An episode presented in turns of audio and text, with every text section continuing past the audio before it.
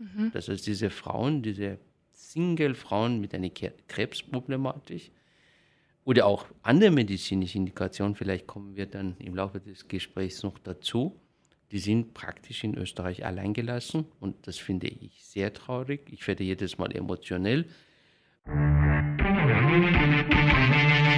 Wie gibt's das? Der Krone TV Podcast mit den größten Fragen und Aufregern unserer Zeit.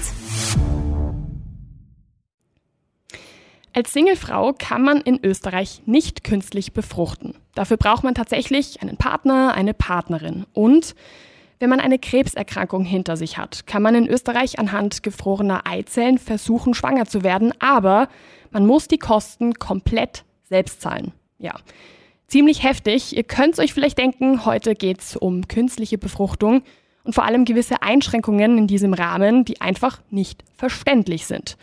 Um da ein bisschen Klarheit reinzubringen, habe ich mir jetzt den perfekten Gast geholt. Herzlich willkommen, Professor Kasem Nuri. Vielen Dank, dass Sie heute da sind. Ja, also von meiner Seite zunächst einmal ein herzliches Dankeschön, dass ich hier sein darf und zu diesem Thema sprechen kann. Auch von meiner Seite Grüße an alle Zuhörerinnen und Zuhörer. Ich wollte jetzt erstmal gleich zum Anfang wissen, Warum habe ich Sie eingeladen? Sie wissen es am besten, Sie kennen sich am besten in diesem Bereich aus. Erklären. Sie vielleicht einmal ganz kurz, damit auch ähm, die Hörerinnen und Hörer wissen, warum kennen Sie sich in diesem Bereich so gut aus? Was machen Sie da? Also ich bin ein sogenannter Reproduktionsmediziner.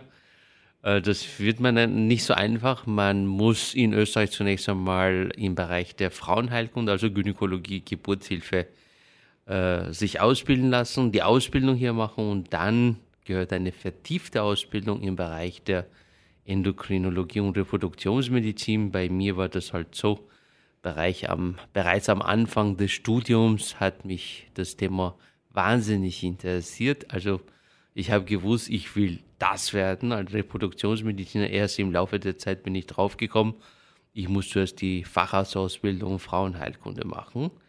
Ähm, bin äh, seit 20 Jahren mit diesem Thema beschäftigt.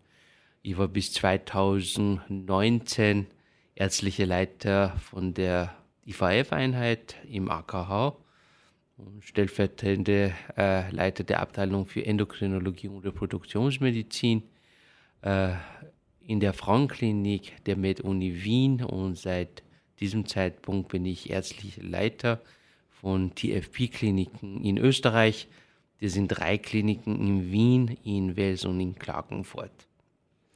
Vielleicht ähm, tauchen wir direkt einmal ins Thema ein. Ähm, ich bin darauf überhaupt gestoßen, weil, also für mich ist dieses Thema noch ziemlich weit weg, aber ich habe halt äh, vor einigen Wochen erfahren, dass in Frankreich jetzt ein neues Gesetz verabschiedet wurde, ähm, das Single-Frauen erlaubt, mhm. künstlich zu befruchten.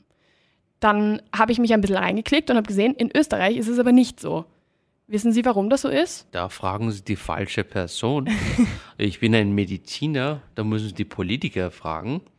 Aber ich kann das, was Sie sagen, bestätigen. Das heißt, das ist in Österreich nicht erlaubt.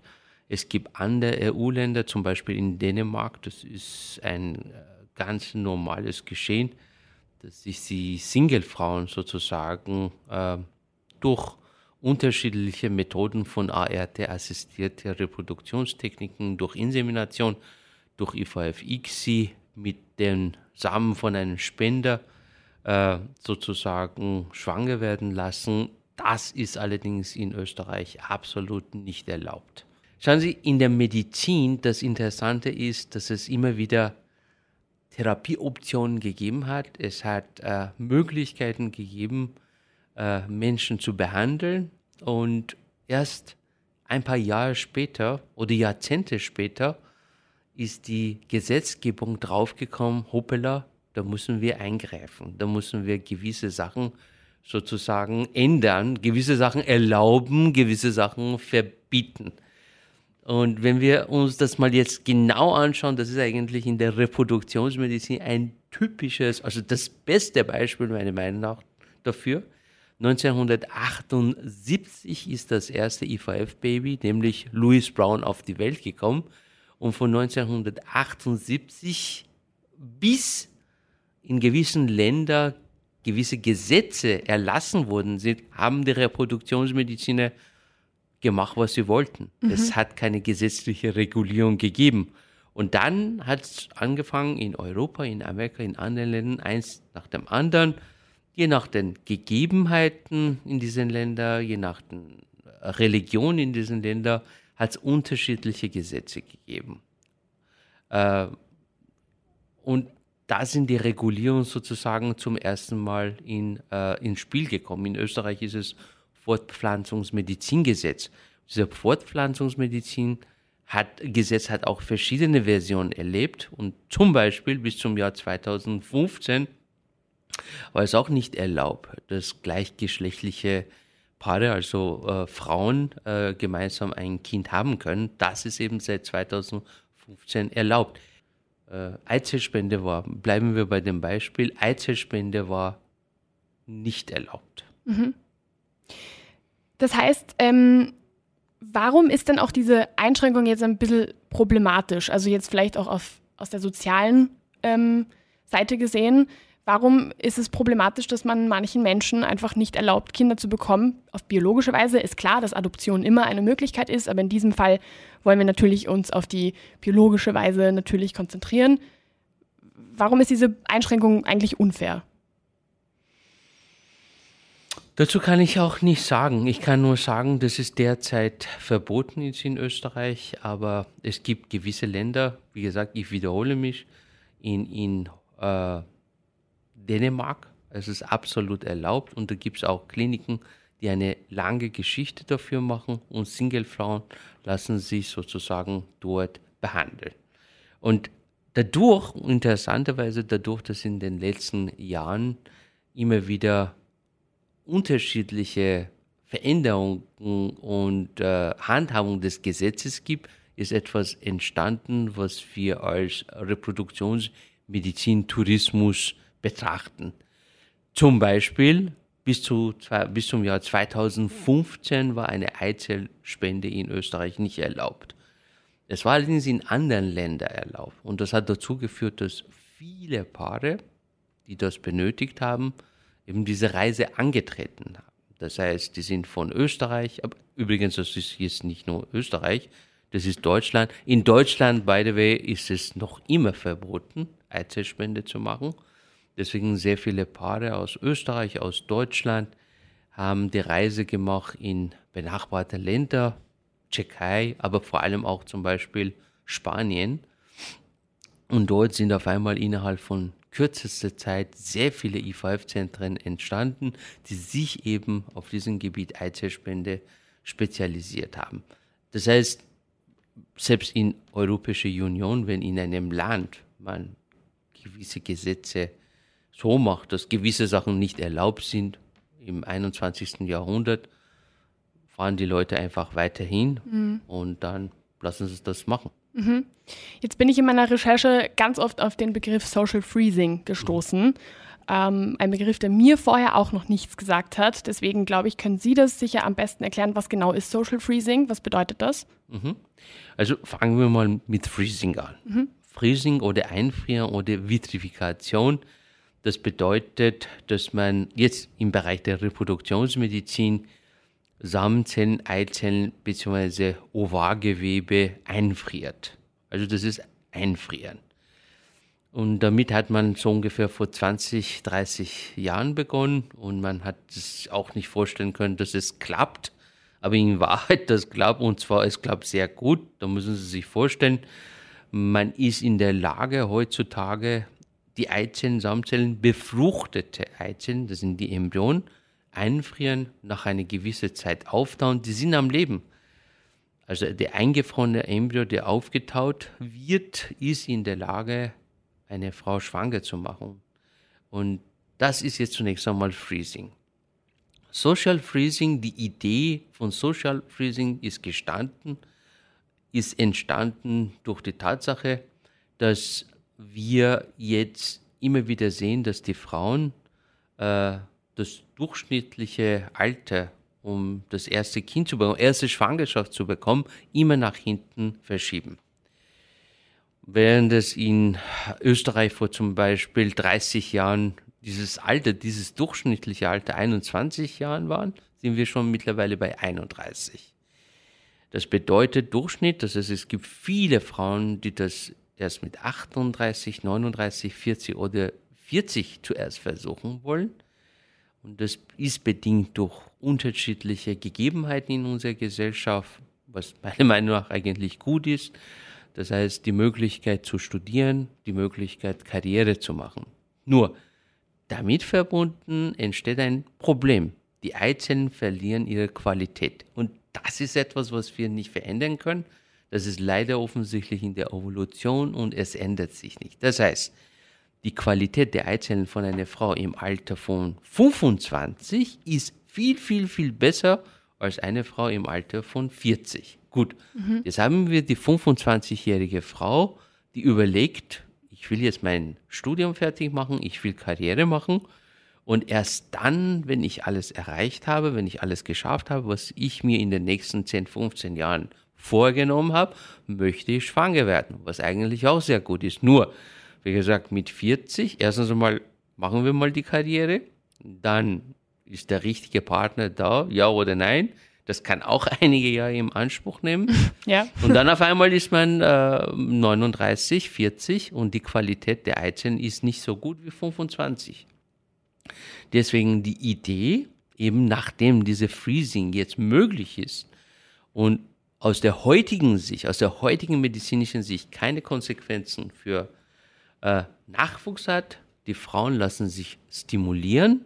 Medizinisch gesehen heißt es, es werden bestimmte Medikamente in Form von Spritzen verabreicht. Mhm. Dadurch entstehen mehrere Follikel im Bereich der Eierstocke. Dann werden diese Follikel punktiert. Dadurch werden die Eizellen gewonnen. Diese gewonnenen Eizellen durch die Punktion werden dann eingefroren. Gut, diese eingefrorenen Eizellen können dann sozusagen im Gefrierschrank bleiben, wenn Sie das so haben wollen. Und dann zehn Jahre später, 15 Jahre später, wenn man soweit ist, wenn es nicht klappt, mit den jetzigen 39-jährigen oder 40-jährigen Eizellen, hat man die Möglichkeit, auf diese Reserve zurückzugreifen. Und das wird gemacht äh, Sie haben das sicherlich gehört, vor zwei, drei Jahren, glaube ich, das war auch ein Package von Google für ihre mhm. Mitarbeiterin, dass sie das sogar dafür bezahlt haben, dass die Eizellen eingefroren werden. Also das ist das, was wir unter Social Freezing bezeichnet.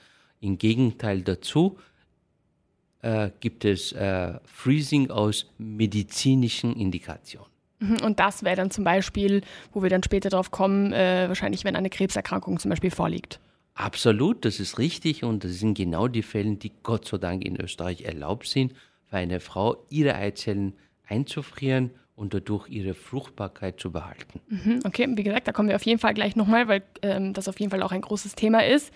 Ähm, jetzt äh, bei dem Social Freezing, Sie haben ja jetzt gesagt, da kriegt man dann zum Beispiel Medikamente ähm, anhand von Spritzen ähm, sind da, das sind dann wahrscheinlich auch Hormone, schätze ich jetzt einmal so aus meiner nicht medizinischen äh, Sicht heraus gesagt.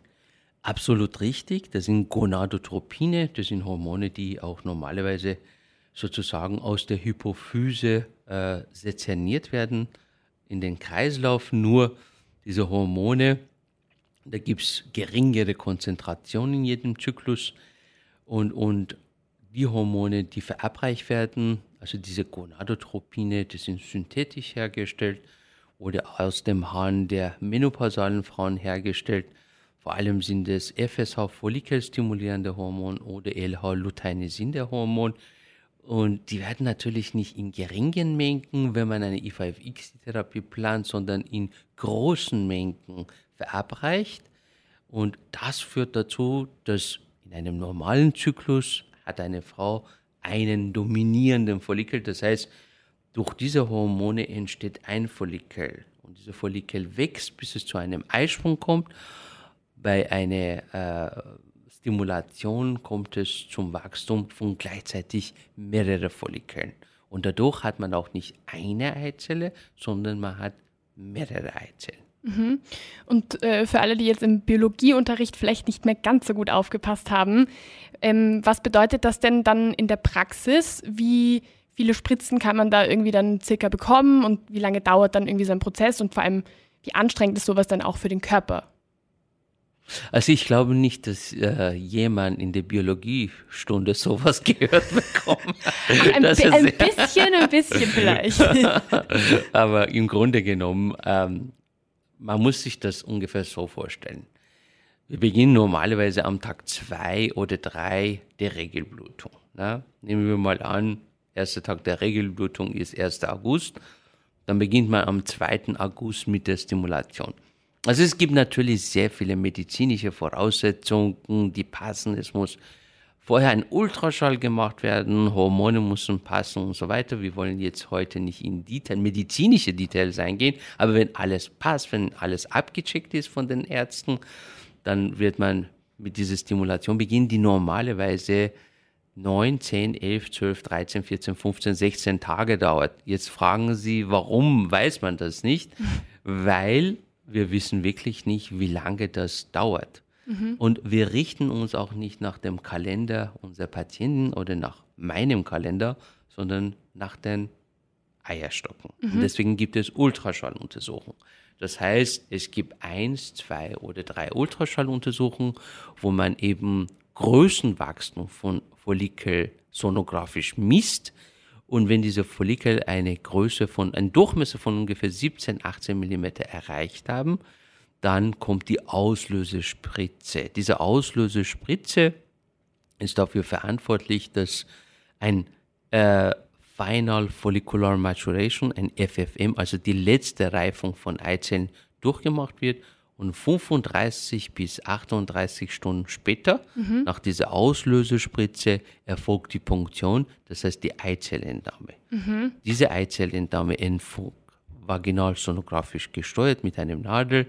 Man geht hinein, man sieht alles sonografisch, holt die Flüssigkeit heraus von diesem Follikel und im Labor wird diese Flüssigkeit unter Mikroskop untersucht und die Eizellen sozusagen herausgeholt. Mhm. Ist das schmerzhaft, der ganze Prozess? Auch ähm, wenn man jetzt auch mal überlegt, was diese ganzen Spritzen äh, ausmacht, die man sich dann regelmäßig gibt und dann halt am Tag, wo es dann wirklich soweit ist, wie, wie kann man das einschätzen?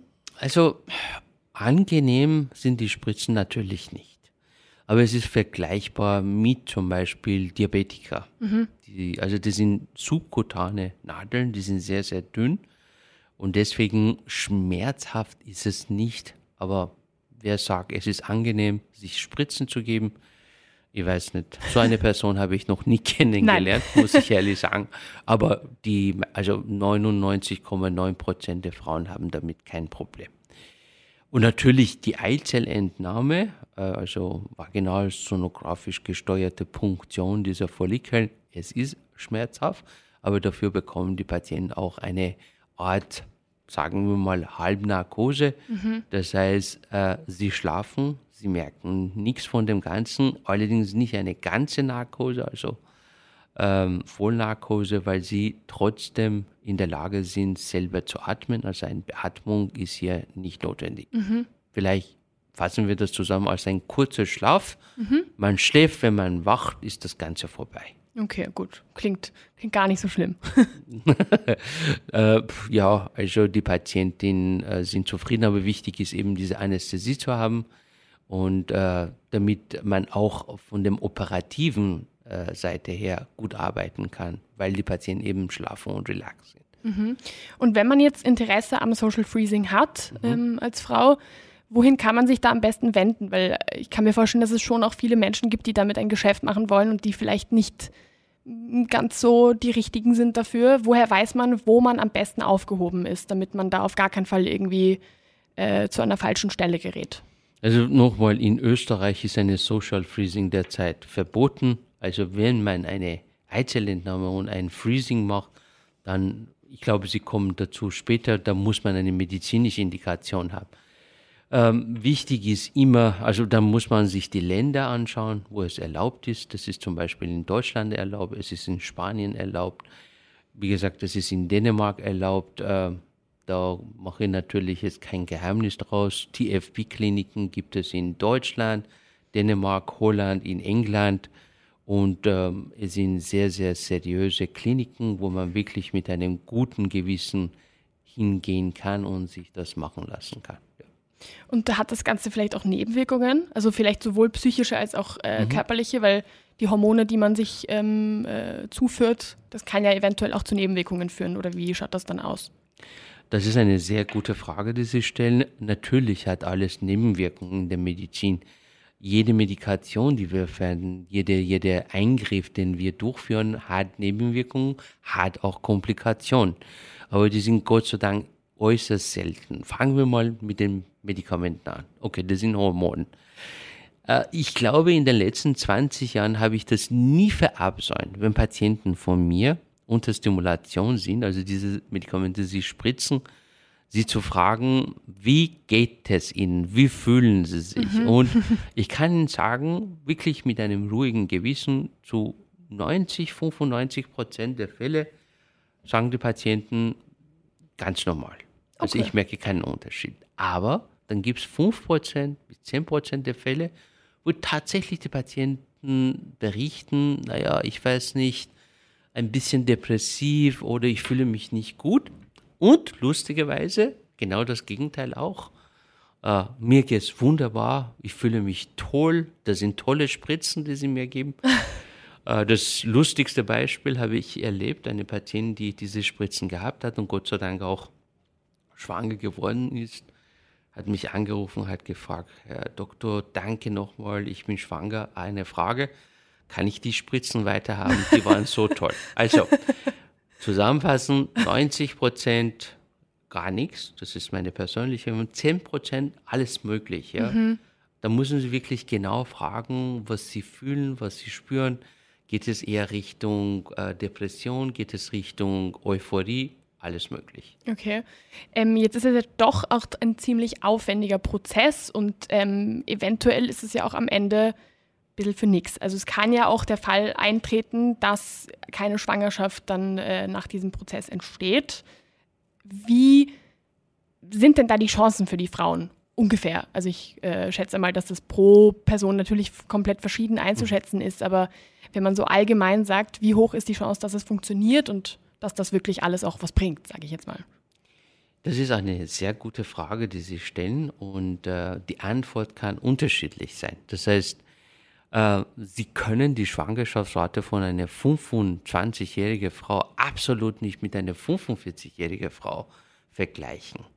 Das heißt, egal wie viele Studien es gibt, seit 1978 wieder, eins haben alle diese Studien gemeinsam je jünger die Frauen, desto besser die Schwangerschaftsrate. Mhm. Also das ist der Rule. Absolutes Gesetz. Mit zunehmendem Alter nimmt die Qualität der Eizellen ab und die Schwangerschaftsrate sinkt. Aber Sie haben recht, das ist etwas, wo Sie keine hundertprozentige Garantie haben und das macht es auch sehr, sehr schwierig. Äh, manchmal gebe ich dieses Beispiel für meine eigenen Patienten. Sie sammeln ihr Geld, sie sparen ihr Geld und kaufen damit zum Beispiel ein Auto. Sie benutzen dieses Auto, sie wissen, wo sie ihr Geld sozusagen investiert haben. Aber bei IVF ist es leider nicht so. So, wie geht man mit dieser Situation um? Ich glaube, das ist die Aufgabe von den Ärzten, Patientinnen, die Paare wirklich aufrichtig und ehrlich aufzuklären, wie hoch ihre persönliche, individuelle Chancen sind. Mhm.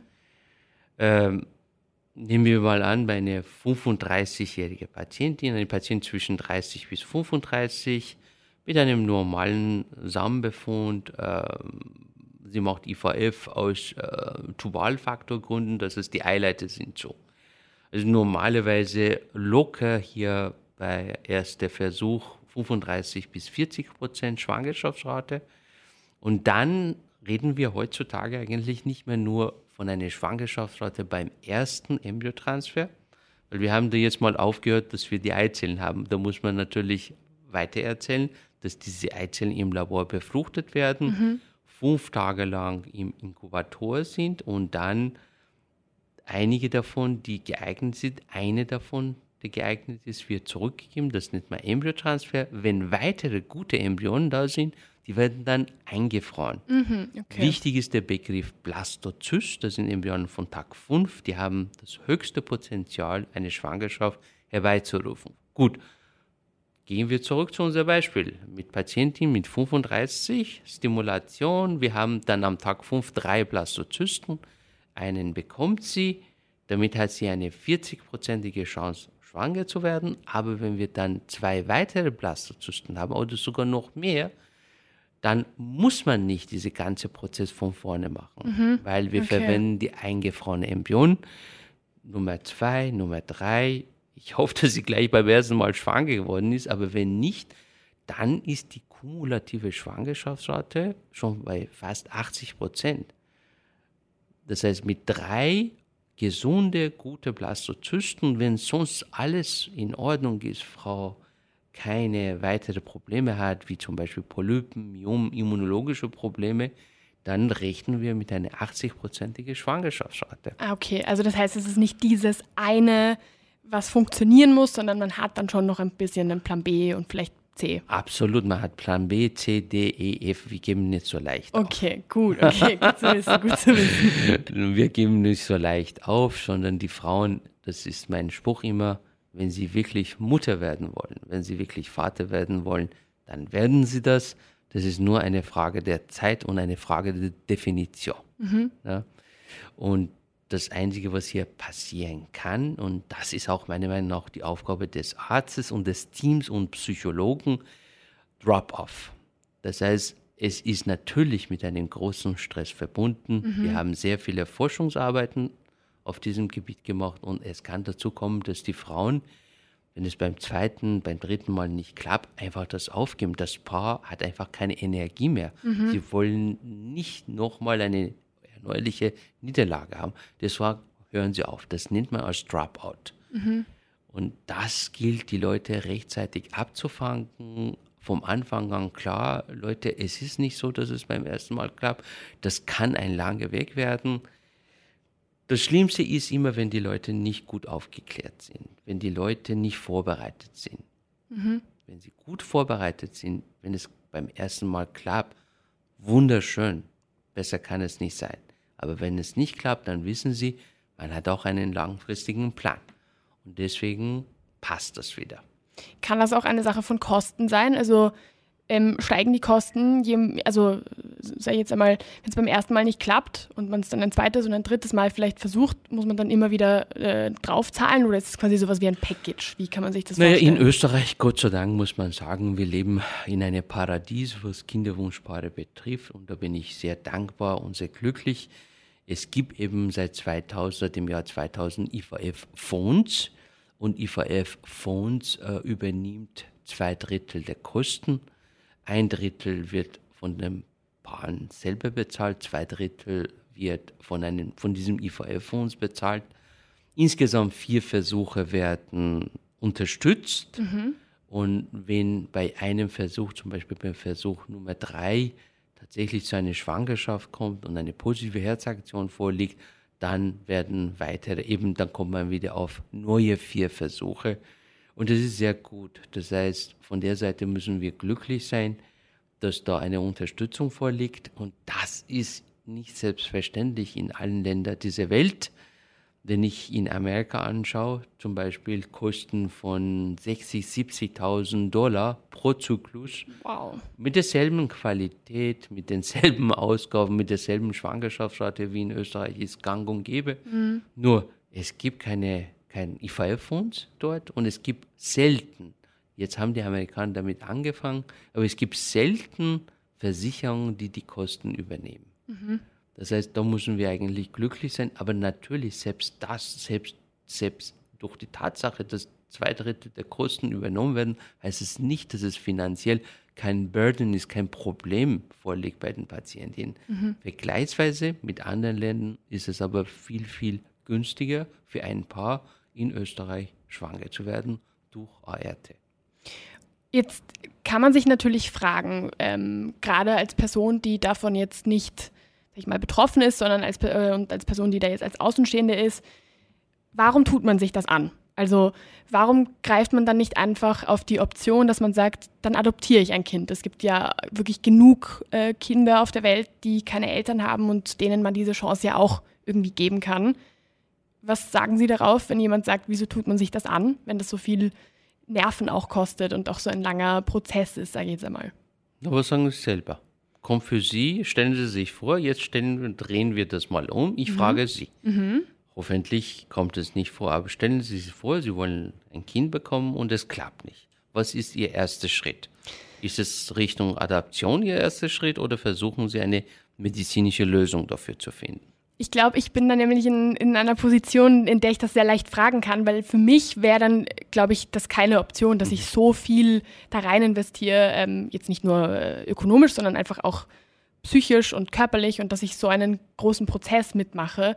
Deswegen kann ich das natürlich auch, auch aus meiner, sage ich jetzt mal, privilegierten Position sagen. Ich glaube, ich würde viel eher auf die Adoptionsschiene mhm. dann gehen. Also ich glaube, das wäre für mich überhaupt gar kein Thema. Mhm. Aber natürlich kann ich das verstehen, dass es ganz viele Menschen gibt, die sagen, sie möchten schon ein biologisches Kind. So. Also, also fangen wir mal damit an. Das ist nicht nämlich, äh, man ist nicht äh, heute auf morgen vor der Fragestellung Adaption oder IVF. Vielleicht ist es der falsche Zugang. Zunächst einmal fangen wir mal mit der Definition an. Von äh, ESHRE und von, von WHO wird davon gesprochen, dass wenn man ein Jahr unprotected Intercourse hat, das heißt, wenn man ein Jahr lang versucht, ein Kind zu bekommen und keine Verhütung verwendet, wenn es nicht klappt, nach zwölf Monaten oder nach 24 Monaten, je nachdem, welche Definition wir nehmen, dann kann es sein, dass ein Problem vorliegt. Das ist der erste Schritt, ist nicht, wenn es zwölf Monate nicht klappt, wenn Sie das Ziel haben, schwanger zu werden und es klappt nicht zwölf Monate, dann ist der erste Schritt nicht, auch nicht Ihr erster Schritt. Okay, ich will jetzt adaptieren. Der erste Schritt ist herauszufinden, warum, warum? es. Mhm. Das heißt, man beginnt nicht gleich mit einer IVF-X-Therapie und das ist das Falscheste, was es gibt in der Medizin. Sie dürfen nicht vergessen, in der Medizin arbeiten wir, egal in welchem Bereich, immer nach demselben Prinzip. Zunächst einmal herausfinden, warum, sprich, wir sollen eine Diagnose haben und wenn wir mal eine Diagnose haben, dann reden wir über die Therapieoptionen. Die Diagnose kann dazu führen, dass es ganz einfache Fälle gibt. Es muss nicht immer IVF-X-Therapie sein. Dann können Sie die Schwangerschaft durch einfache Methoden erziehen. Mhm. Dann können Sie auch mit diesen einfachen Methoden beginnen. Wenn es nicht zum Ziel führt, dann kann man auch über, sage ich mal, intensivere Therapieoptionen äh, reden. Und ich muss ja auch korrigieren, Sie haben jetzt von einem sehr, sehr großen Aufwand gesprochen. Es ist nicht ein großer Aufwand. Es ist mittlerweile eine Routine geworden und ich frage Sie jetzt, was schätzen Sie, wie viele Kinder gibt es jetzt in der Welt, die durch IVF-X-Therapie auf die Welt gekommen sind? Egal, nochmal, seit 1978 mhm. gibt es erste IVF-Baby und jetzt sind wir 2021. Hm. Wie viele Kinder schätzen Sie, dass es jetzt auf der Welt gibt, die durch IVF-X-Therapie ja, auf die Welt gekommen sind? Also ich bin im Schätzen wahnsinnig schlecht, aber eine Zahl, die mir jetzt so in den Kopf gekommen ist, ist eine Million. Okay, ich darf Sie korrigieren. Wie hoch ist die Population von Österreich? Knapp 9 Millionen. Genau so viele gibt es Kinder, die auf diese Methode auf die Welt gekommen sind. Jetzt stellen ah, Sie doch, sich okay. vor, ein Land wie Österreich, unser Land Österreich, mhm. wo, und jetzt schauen Sie herum und alle Menschen sind durch IVF-ICSI sozusagen auf die Welt gekommen. Das heißt, es gibt so viele Menschen. Mhm. Wenn etwas aufwendig war, vor im Jahr 1978, es ist alles viel, viel einfacher geworden. Es ist Routine geworden die Zeiten haben sich geändert. Na? Jetzt meine nächste Frage an Sie. Wie viele Kinder, wie viel Prozent der Kinder, die heute in Österreich auf die Welt kommen, wie hoch schätzen Sie das, die durch IVFX ja auf die Welt kommen? Ähm, 1,5? Ungefähr richtig, also uh, 2 Prozent. Ja, okay. die sind doch sehr gut beim Oho. Schätzen. Naja, okay, geht ja sogar. Also 2 Prozent, also 1,5 bis 2 Prozent, je nachdem. Das ist Jetzt, doch auch viel. Das ist viel. Wollen Sie auf diese Kinder verzichten? Nein, absolut nicht. Also, also absolut also dann, nicht. dann, dann muss man das nochmal anders betrachten. Erstens einmal, man steht nicht heute auf morgen vor der Fragestellung, will ich adaptieren oder will ich IVF machen? Ähm, ich finde Adaptieren sehr gut ich bin hundertprozentig Ihrer Meinung, es gibt sehr viele Kinder in der Welt, die man die Hilfe brauchen, die Unterstützung bekommen, Aber was ich jetzt verstanden habe von meinen eigenen Patienten, adaptieren ist viel, viel schwieriger als durch IVFX ein Kind zu bekommen. Mhm. Weil es gibt sehr viele Wege, es gibt sehr viele Kurse, die man absolvieren soll. Es gibt sehr viele, ja, äh, also es ist auch nicht einfach. Mhm. Und mittlerweile ist IVFX, die Therapie, einfacher geworden, zur Routine geworden.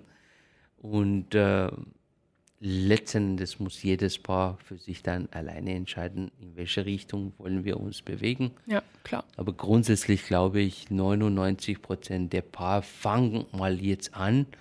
Warum klappt das nicht? Und mhm. dann langsam ergibt sich der Weg, wohin dieser Weg führt, hoffentlich auf jeden Fall zu einem eigenen Kind. Aber finde ich spannend, weil das habe ich mir nicht gedacht, dass das tatsächlich weniger Aufwand ist als zum Beispiel eine Adoption. Also finde ich, find ich sehr spannend. Absolut. Und nochmal, es kommt darauf an, nochmal, was wir für eine Diagnose haben. Es gibt leichte Fälle, es gibt komplizierte Fälle. Es gibt Fälle, die ganz einfach lösbar sind. Es gibt Fälle, die komplizierter sind. Mhm. Jetzt haben wir ja schon angedeutet, dass wir noch über ein äh, Thema sprechen wollen, was auch sehr wichtig ist und was ähm, damit auch zu tun hat. Und zwar ist es, es gibt ja Menschen, die oder Frauen in dem Fall, die können dann keine Kinder mehr bekommen. Ähm, das hat dann vielleicht nicht mehr was mit dem Alter zu tun, sondern weil sie vielleicht an einer Krebserkrankung gelitten haben und weil sie vielleicht durch eine Chemotherapie mussten. Da gibt es ja die Option, dass die dann halt ähm, Eizellen einfrieren, aber die müssen die Kosten ja davon selber tragen, wenn ich das richtig verstanden habe, oder? Ja, absolut. Also fangen wir mal nochmal an. Zuerst einmal von der medizinischen Seite. Wir haben die Situation, eine junge Frau, ich nehme wieder auch ein Beispiel, damit es klar ist, bleiben wir bei 35, 35-jährige Frau, die noch keine Kinder hat und bis jetzt keine Schwangerschaft hat und auch jetzt keinen Partner hat, mitten in der Karriere, äh, wird auf jeden Fall äh, auf einmal mit der Diagnose Krebs konfrontiert. Nehmen wir mal äh, Brustkarzinom. Das bedeutet normalerweise eine Operation, normalerweise eine Chemotherapie, mhm. manchmal auch Strahlentherapie. Äh, diese Chemotherapie wird hoffentlich die Tumorzellen zerstören, kann aber auch körpereigene Zellen zerstören, darunter die Eizellen. Mhm. Das ist, kann sein, dass nach einer erfolgreichen Chemotherapie die Eierstöcke auch kaputt sind. Und nicht die Eizellen, die sich innerhalb von diesem Eierstöcke befinden, die sind kaputt, die sind zerstört. Gut, was kann man da machen? Da gibt es verschiedene Methoden. Das ist auch ein spezieller Bereich bei der Reproduktionsmedizin. Das nennt sich Onkofertility. Mhm. Das heißt, ähm, es gibt Maßnahmen, die dazu dienen, dass man die Fertilität, die Fruchtbarkeit äh, schützt, protect. Mhm. Und eine davon ist, dass man die Frauen eben nach demselben Prinzip wie IVF-XI-Therapie stimuliert mhm. durch Hormone, ihre Eizellen gewinnt und diese Eizellen werden dann eingefroren. Dann beginnt die Patientin mit der Chemotherapie und wenn die Onkologen grünes Licht geben, ein Jahr, zwei, drei, je nachdem, okay, sie darf jetzt schwanger werden, sie hat die Erkrankung besiegt und sie kann jetzt sozusagen äh, ihre Familienplanung fortsetzen, dann sollten tatsächlich die Eizellen bis dahin kaputt geworden sein. Man hat die Möglichkeit, auf die eingefrorenen Eizellen zurückzugreifen, diese auftauen mit den Samenzellen von dem Partner, mit dem Mann, äh, Partnerin befruchten und diese Eizellen sind dann Embryonen, die kann man dann zurückgeben und Frau wird schwanger. Das ist ein sehr, sehr wichtige Hilfe, ein wichtiger Bereich in äh, Reproduktionsmedizin. Ist so eine Schwangerschaft ähm, dann auch in gewisser Weise gefährlich oder ist es ge anders gefragt, vielleicht ist es gefährlicher als bei einer Frau zum Beispiel, die keine Krebserkrankung hatte? Schauen Sie, da ist wichtig, dass die Onkologen uns ein grünes Licht geben. Das ist die absolute Voraussetzung für beides. Das mhm. heißt, sofern wir kein grünes Licht von Onkologen haben, beginnen wir überhaupt nicht mit einer Stimulation. Und das Gegenteil ist auch der Fall. Das heißt, wenn wir nachher wenn Patienten schwanger werden will, das Erste, was wir verlangen, ist wieder ein Attest von dem Onkologen, Patient darf jetzt schwanger werden. Mhm. Und ich bin mir sicher, weder Onkologen noch wir wollen die Patienten in irgendeine Gefahr bringen. Das heißt, wenn da irgendein Problem sich darstellen kann, dann werden wir das natürlich nicht machen. Mhm. Kann sie dann selber für sich entscheiden, dass sie sagt, na, sie möchte das Risiko eingehen? Also ist das möglich, dass sie sagt, okay, vielleicht ähm, ist der Onkologe äh, nicht davon überzeugt, aber mhm. sie sagt, na, sie möchte es aber unbedingt. Es wäre das prinzipiell möglich? Na, schauen Sie, solche Fälle sind selten. Mhm. Weil wenn eine Frau jetzt mal Krebs gehabt hat und durch Chemotherapie gegangen ist und jetzt gesund ist, das, zumindest ich persönlich habe nie Erfahrung damit gemacht, dass eine Frau äh, den Willen bzw. Anordnung oder Empfehlung von Onkologen mhm. und Reproduktionsmediziner sich widersetzen möchte. Weil sie haben ja was durchgemacht, sie haben das erlebt und sie wollen sicherlich nicht wieder das Ganze nochmal machen. Vor allem geht es auch um die Gesundheit der Kinder. Ja, ja, ja, gut, klar, macht ja auch Sinn. Ähm, wie, also wir haben ja kurz am Anfang ähm, angedeutet, dass das ja die, die Kosten muss die Frau ja selber tragen, beziehungsweise die, die Partnerschaft, die Familie, wie auch immer. Warum? Ja, das ist eben etwas, wogegen wir, also praktisch alle Reproduktionsmediziner seit Jahren eigentlich ankämpfen. Eine Single-Frau, die jetzt diese Protektion machen will, Onkofertility machen will, diese IVF-Fonds, von dem ich Ihnen vorher erzählt habe, zahlt das nicht. Es mhm. gibt von der Seite von IVF-Fonds für solche Fälle keine Unterstützung.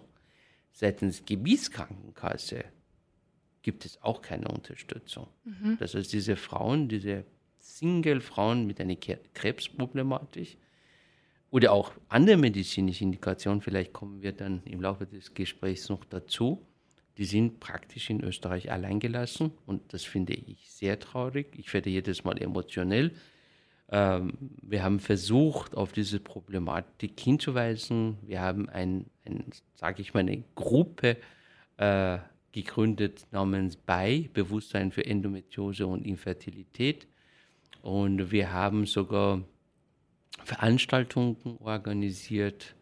Jetzt haben wir die Unterstützung von Krebshilfe. Ich hoffe, dass wir auch für diese Frauen bald in Österreich eine Lösung finden können.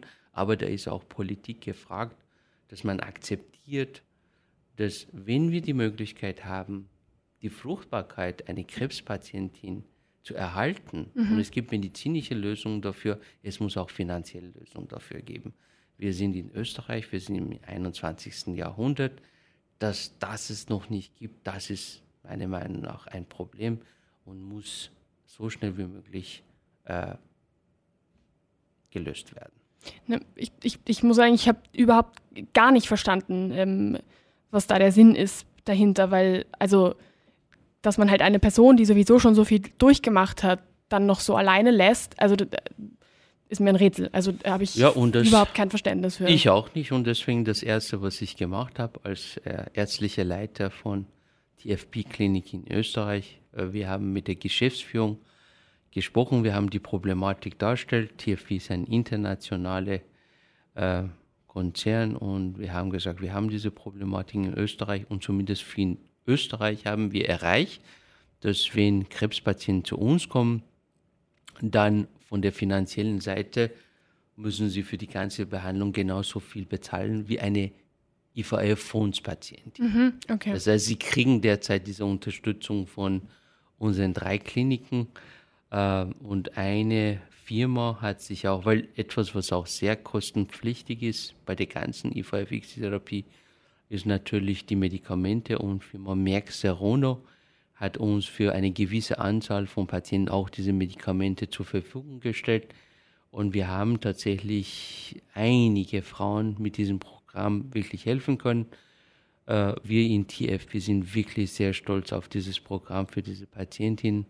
Und äh, wenn Sie unsere Google-Rezessionen lesen, dann sehen Sie auch, dass diese Patienten auch sehr glücklich und zufrieden sind sofern man das unter diesen Umständen überhaupt äh, bezeichnen kann. Ja gut, das kann ich mir, kann ich mir äh, vorstellen, irgendwie ein bisschen, dass man, dass man wenigstens, also dass man dann als, sage ich jetzt mal, Frau zum Beispiel, wenn man ähm, diese Chance dann bekommt und wenn man schon sowieso wirklich so viel Schlechtes erlebt hat, dass das ja schon ein Geschenk ist auch. Ja, also, absolut. Und äh, ja, Onkofertility, ein, ein großer Teil davon ist auch äh, Hoffnung geben. Äh, es ist nicht einfach. Diagnose Krebs und dann sind sie beschäftigt, ganze Zeit mit Diagnose Krebs.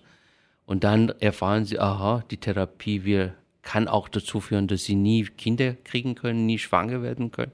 Übrigens bei den Männern dasselbe.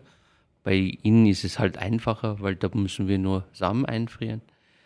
Und dann kommen die Patienten zu uns und wir bauen sie auch natürlich auf. Und zwar, ich sage, allein die Tatsache, dass sie zu uns kommen, das bedeutet, sie werden diese Krankheit besiegen. Und deswegen wollen ihr Onkologen, dass wir jetzt äh, vorsorgen für ihre Quality of Life mhm. nach der Chemotherapie. Und das Wichtigste, der, der wichtigste Teil von Quality of Life bei einer jungen Frau ist natürlich die Möglichkeit zu haben, Mutter zu werden. Das ist ja auch ein Ziel, ein schönes Ziel, auf das man irgendwie auch hinblicken kann, wo Absolut. man sagen kann, da ist was in der Zukunft, was, was einen aufbaut, was einem vielleicht auch Energie gibt, irgendwie um diese Zeit ähm, vielleicht auch durchzustehen. Und, und also stelle ich mir vor, ich, ich kann das natürlich nicht beurteilen, aber so aus Außenstehende kann ich mir das vorstellen, dass das schon auch irgendwie ein, ein, ein Ziel ist, was Energie geben kann. Absolut, und das ist es. Und ich kann mich erinnern, ich mache diese Onkofertility seit 2006 ich kann mich erinnern, wie oft ich dem Patienten gesagt habe, das ist eine traurige Situation, ich bin bei Ihnen, wir sind bei Ihnen, aber Sie werden sehen, Sie werden eines Tages die Krankheit besiegen, zu uns kommen mit der Frage, okay, jetzt will ich ein Kind haben. Und Gott sei Dank, wenn die tatsächlich kommen, wenn Sie schwanger werden und die Kinder da sind, Sie können sich nicht vorstellen, wie glücklich die Mutter sind, die Väter sind, die Partner und natürlich wir auch, weil das ist genau das, was Medizin schön macht. Die Kombination, nicht nur äh, Onkologie ist so weit, dass man diese Frauen retten kann, ne? sondern man kann auch ermöglichen durch diese Maßnahmen, dass sie ein ganz normales Leben nach dieser Diagnosestellung haben. Und das macht das Ganze sehr, sehr schön. Aber wie gesagt, in Österreich müssen wir etwas für Single-Frauen machen. Da, da, sind wir ziemlich hinten nach und da ist Politik gefragt. Bitte holen Sie das nächste Mal eine Politikerin und einen Politiker und Gerne. stellen die Fragen nach, warum. Äh, nicht mir als Arzt. Ich bin dafür, dass alle diese Sachen gemacht werden. Ich tue meinen Teil äh, dazu beitragen. Aber die Entscheidung wird leider nicht bei uns Ärzten getroffen, sondern woanders. Vielleicht nur noch ganz kurz, weil äh, ich, ich, mir nur sicher sein will, ob ich das jetzt richtig verstanden habe. Das bedeutet, wenn man als äh, Frau mit der Diagnose Krebs ähm, zu Ihnen zum Beispiel kommt, äh, die eine Partnerschaft in einer Partnerschaft ist, dann ist das möglich, aber als Single-Krebspatientin nicht. Habe ich das jetzt richtig verstanden oder werfe ich da jetzt was aus Gut. durcheinander? Das ist eine gute Frage. Schauen Sie, wenn Sie als Single-Frau kommen, dann gibt es in IVF-Fonds keine Indikation für eine Single-Frau, irgendetwas zu machen. Mhm. Das existiert nicht. Auch nicht mit einer Krebserkrankung zum nein, Beispiel. Okay. Ich muss da wirklich ganz kurz mal anhaken. Mit einer Krebserkrankung dürfen Sie die Eizellen einfrieren. Ohne, und das ist auch nicht eine Krebserkrankung. Gesetzestext lautet, Erkrankungen bzw. deren Therapie oder Medikation die dazu führt, dass eine Frau oder ein Mann auf normale Art und Weise nicht mehr schwanger wird. Ja? Mhm. In diesen Fällen kann man äh, fertilitätserhaltende Maßnahmen machen. Also wir dürfen. Gut, es ist nicht immer Krebs. Es gibt zum Beispiel ähm, Endometrioseerkrankungen. Diese Endometrioseerkrankungen können ganz, ganz groß werden und dann können sie sozusagen die Operation, also die Therapie von ganz, ganz großen, also äh, fortgeschrittene Stadien von Endometriose dazu führen, dass praktisch ganze Ovar entfernt wird. Also Endometriose oder Fälle von POI, Premature Ovarian Insufficiency. Das sind Frauen im Alter von 35 und auf einmal äh, haben sie die Situation wie eine Frau wie in Wechseljahren. Mhm. Ja? Das sind Situationen, wo wir medizinisch eine Indikation haben, Eizellen einzufrieren. Weil wenn wir das nicht machen, dann gibt es keine Eizelle mehr. Ne? Ja. Gut, wenn eine Patientin mit einer von diesen medizinischen Indikationen zu uns kommt und einen Partner hat, sofern wir eine Fondsindikation finden können, dann können wir das Ganze über Fonds machen. Was sind Fondsindikationen? Zunächst einmal müssen die Frauen unter 40 sein die Partner, also die Männer oder Partner unter 50 sein. Und dann muss bei Frauen eine äh, Indikation vorliegen wie Endometriose, verschlossene Tuben oder PCO und bei den Partnern, bei Männern ein pathologisches Spermiogramm. Selbstverständlich, wenn wir sowas haben, dann sind sie sofort im Fonds. Mhm. Da können wir das machen. Mhm, und sie haben dann diese Unterstützung. Nur bei Singlefrauen, selbst wenn die Eileiter zu sind und Patienten Krebs hat, es gibt keine Möglichkeit, sie in den Fonds hineinzubringen. Mhm. Weil IVF-Fonds hat eben das nicht vorgesehen. Wahnsinn. Es, ist, es ist Wahnsinn. Ich glaube, ähm, wir, wir, können sicher noch ganz, ganz lange darüber reden. Vielleicht finden wir sogar noch mal irgendwann einen Zeitpunkt, wo wir uns noch mal über dieses Thema unterhalten und vielleicht noch ein bisschen ausholen, weil es gibt ja wirklich sehr, sehr viel, was, was man damit besprechen kann. Auf jeden Fall vielen, vielen Dank für diese wirklich super spannende Folge und, und für Ihre spannenden Informationen und danke, dass Sie da waren. Gerne. Herzlichen Dank. Danke an Ihnen. Wie gibt's das? Der Krone TV Podcast mit den größten Fragen und Aufregern unserer Zeit.